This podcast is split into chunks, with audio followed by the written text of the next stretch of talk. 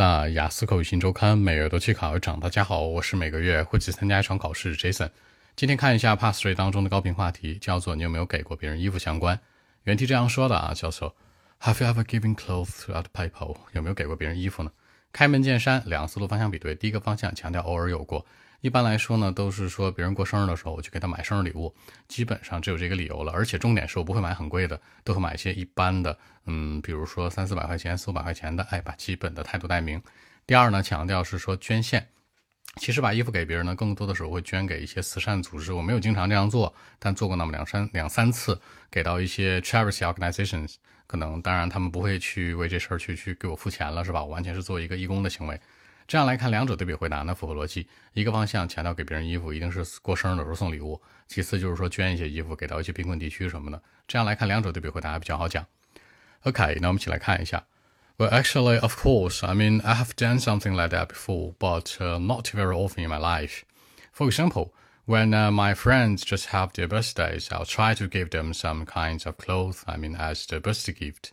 By the way, I wouldn't try to buy some very expensive ones, but some cheaper ones, like uh, 500 yuan at the most. Uh, I can afford a kind of gift, you know. Sometimes I'll try to give some clothes to some uh, charity organizations, certainly they wouldn't pay for this. But for me, I mean, I'm happy to do it. I could make some contributions to society, you know. I love this kind of feeling.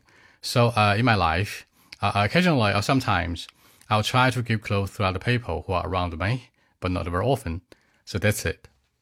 那结尾呢？这次做了一个整合，就是说啊，其实就我生活而言，给别人衣服，无论是过生日还是说呃捐献什么的，就不是经常这样干，可能偶尔干吧。考官接下来就问了，哎，那你为什么就是偶尔才捐衣服，不会一直捐吗？或者你为什么只是偶尔买这种很普通的衣服，没买很贵的给你朋友做生日礼物呢？可以形成更多话题的引导。